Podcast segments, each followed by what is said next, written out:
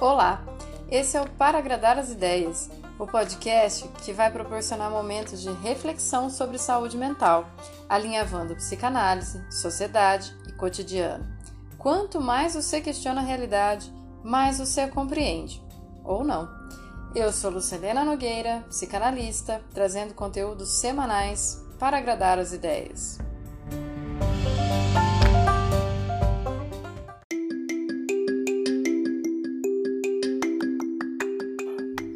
Episódio 7.1 A saga de uma ilha deserta. Olha a onda!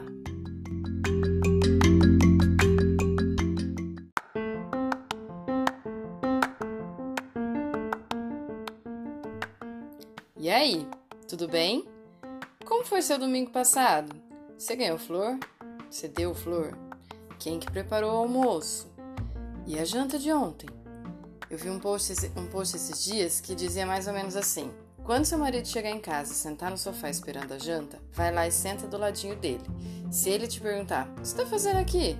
Você responde: Ué, esperando a janta, e juntinhos vocês podem esperar a mágica acontecer. Engraçadinho, né? Mas diz muito sobre os papéis sociais da mulher, principalmente dentro de casa. Por isso, hoje a gente vai dar um toque romântico para essa história de feminismo, que eu devo ter assustado muita gente com a história do sovaco peludo, enquanto na verdade a gente está pensando assim: eu só quero um amor, não é verdade? Então vamos lá, vamos começar a falar de casamento. Sim, casamento. Esse contrato religioso, civil, entre duas pessoas que se amam, prometem conservar esse sentimento por um longo período até que a morte os separe. Calma. Hoje em dia a gente não precisa esperar o outro morrer para a gente poder partir para outra, tá? Pode morrer só o amor mesmo, que já tá valendo. Às vezes não morre nem o amor, mas morre a paciência, né? Bom, apesar de parecer meio fora de moda, no fundinho, no fundinho, a gente queria sempre acertar na mosca e viver felizes para sempre, igual a Cinderela. Não, peraí. Referência errada, porque na história da Cinderela a gente não sabe como é que ela é casada. O final feliz era ela noiva. Putz, por que, que ninguém conta pra gente por que casar? Bom, já que a gente vai falar de casamento, vamos começar pela festa, né? Pela grande cerimônia. Aquela data maravilhosa planejado por pelo menos um ano para quem é muito organizado, em que tudo é orquestrado para ser lindo, inesquecível e, se puder, luxuoso. Aquela noiva, toda de branco, que se guardou, guardou para o amor da vida, vai desfilar ao lado do seu pai com um buquê de rosas em direção ao seu amado, e ao seu lado passará por todas as alegrias e tristezas, na saúde e na doença, amando e respeitando para todo sempre. Ai, queria ter um barulhinho de taça quebrando agora, né? Bom, vamos separar as cenas, tá? Vamos começar pelo luxo? Você sabia que os casamentos, antes de serem assim por amor, eles eram acordos comerciais entre famílias, principalmente famílias que queriam legitimar seus filhos, ter um controle sobre o que era e que não era herança, multiplicar seus bens. É, meu querido, o luxo não vem da alegria de começar a ser feliz, não. Mas o luxo do casamento era uma forma de pública de mostrar que você tinha cacife para firmar aquele acordo. E que por muito tempo, muito tempo mesmo, esse acordo era feito pelos pais dos noivos, antes mesmo que os noivos existissem, assim, antes de casar já tinha um, antes de nascer já tinha um casamentinho arranjado ali. Nossa, eu enrosco para falar de casamento é grave. É, mas os casamentos antigamente eles eram arranjados. E daí, no dia do casamento, nessa cerimônia linda, maravilhosa, luxuosa e lá lá lá, as noivas podiam usar cores coloridas de vestido. Inclusive, escolhiam as cores do brasão da sua família. Chique, né? Você não sabe qual é a cor do brasão da sua família. É, bom, vamos entender então como que as noivas passaram a usar branco. Tem três teorias sobre a noiva de branco, tá? Uma vai pesquisar se você quiser, não tem problema nenhum. Uma é escocesa, uma é inglesa e a outra é essa que eu vou contar. Eu escolhi a francesa porque ela tem um quê de ousadia que depois foi traduzido por um homem como pureza.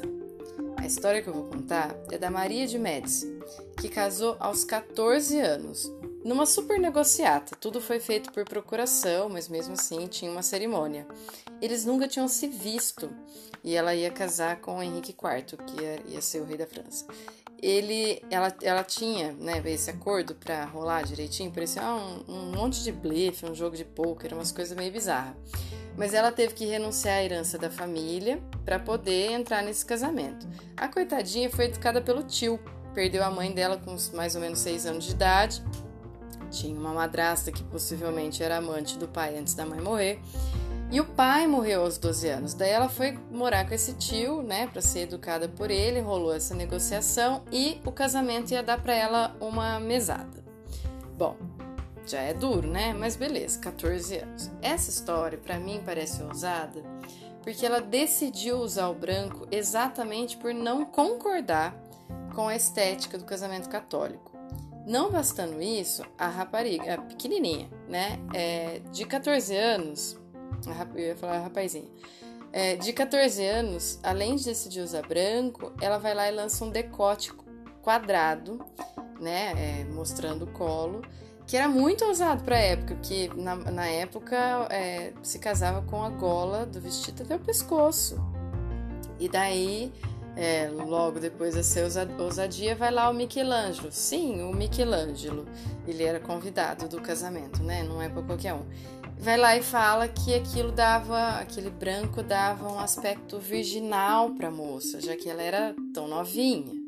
Bom, a né, menina já estava lá com 14 anos, sendo entregue, vendida por uma mesada e etc, sem família, lá lá lá, é um marco do vestido branco. Daí para frente, o vestido branco vai ganhando mais força é, com essa história de pureza, mesmo o Henrique IV sendo o maior pegador, mulherengo, chavequeiro, traindo a Maria de Médici, porque quando ele, ele casou com ela, ela tinha 14, mas ele não conheceu ela pessoalmente, foi procuração, né?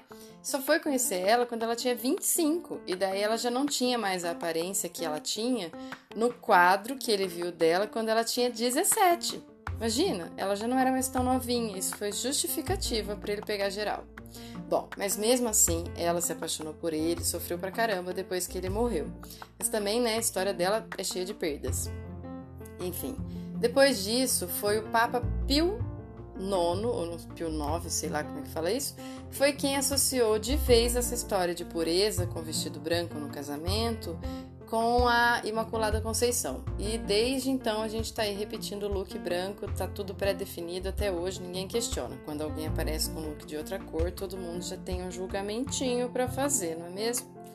Bom, agora que a gente já falou disso, do, do vestido branco, vamos passar para o buquê da noiva. Você sabe qual que é o real motivo do buquê da noiva? Lembra que eu convidei vocês para França, né? França, perfume, falta de banho. Então, era melhor as mulheres entrarem com alguma coisa bem cheirosa, assim, né, para disfarçar o odor natural das pessoas que não tinham esse hábito de país tropical que nem a gente de tomar banho.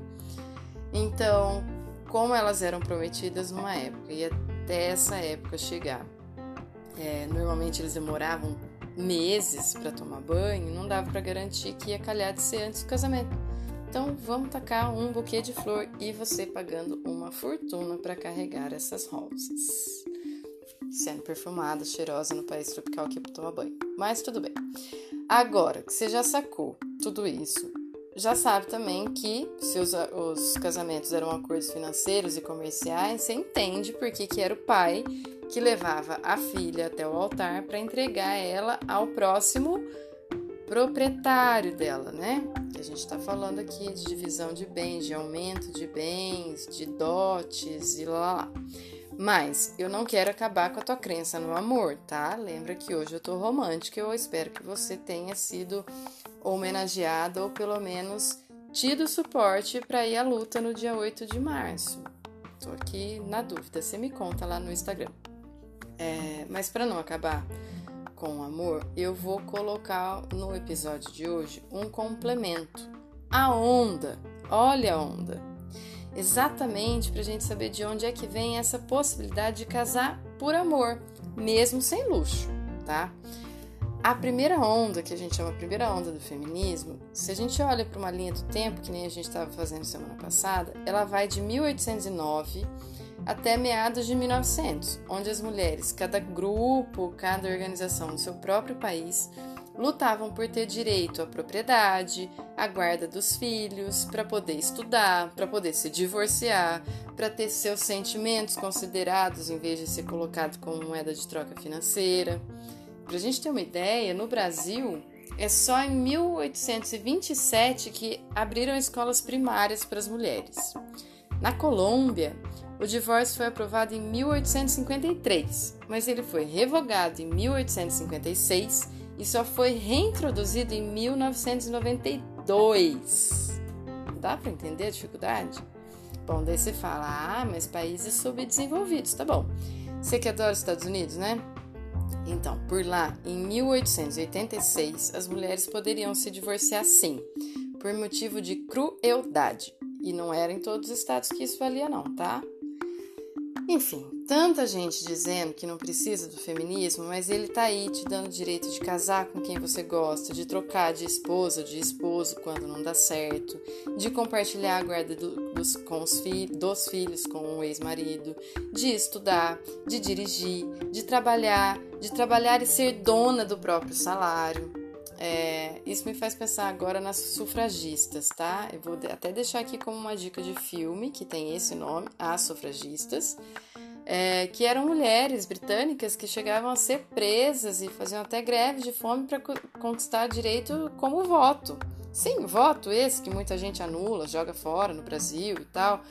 A gente nem sabe da onde que a gente conquistou isso fica desperdiçando. A gente conseguiu isso em 1932 como facultativo no início e só foi equiparado ao voto dos homens em 1965. Mas daí a gente teve que esperar para votar, né? Porque teve um probleminha democrático de uns 30 anos aí.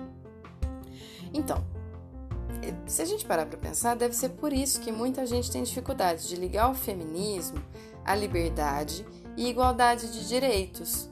É, porque esses direitos eles foram cerceados para todo mundo nesse mesmo momento em que estava começando já a segunda onda, espalhado pelo mundo inteiro, mas um pouco mais longe daqui.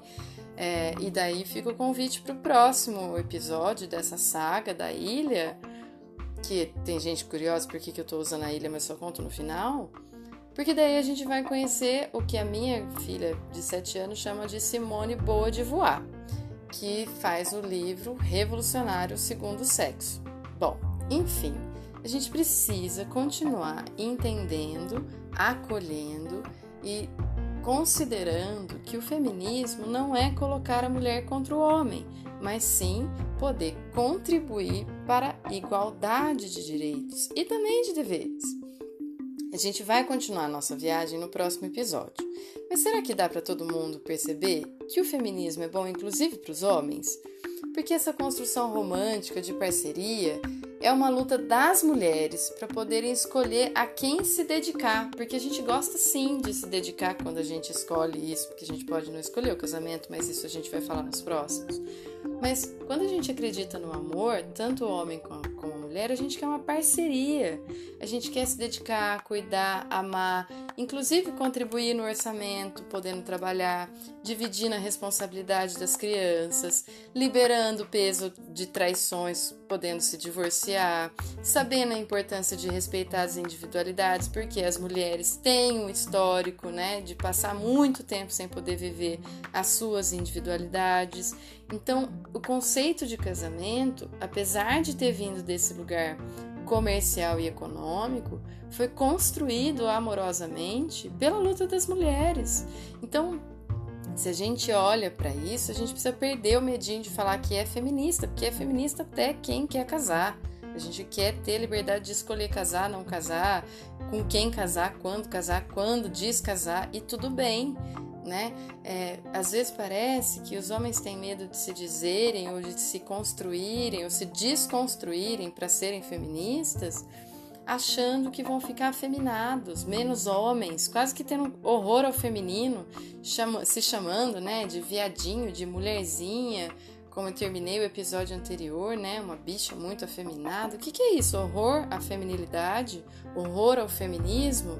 Horror ao feminino, né? É, porque qual é o sentido de chamar quem cuida, quem se responsabiliza, quem divide angústia, é, quem não precisa ser forte o tempo todo, como mulherzinha, como se aquilo fosse diminutivo de alguma coisa? Então, os homens, ao invés de se sentar no sofá para esperar o, o jantar, já ajuda muito. Se ficar na cozinha fazendo companhia enquanto ela cozinha, tudo bem, porque você pode não conhecer muito desses paranauê de culinária. Mas ainda assim, é um trabalho da mulher, é uma segunda jornada, não é uma mágica. Então, quando você se dá ao desfrute de ser companheiro, de construir intimidade nas pequenas coisas diárias, outras coisas são fortalecidas na relação. Inclusive o sexo depois, porque daí o cansaço foi dividido, o estresse desapareceu, houve uma parceria, construiu uma relação. Então fica essa dica, tá? Semana que vem a gente volta falando da cerca sobre essa ilha, né? Porque parece que a segunda onda vem mais forte ainda, mas a gente não sabe se realmente precisa pôr cerca. Tá bom? Pensa aí. Gostou? Compartilha, compartilha, compartilha. Segue no Insta, arroba para agradar as ideias, ou se precisar me manda um e-mail, p.agradar.as ideias@gmail.com. Vamos deixar por aqui. Até semana que vem.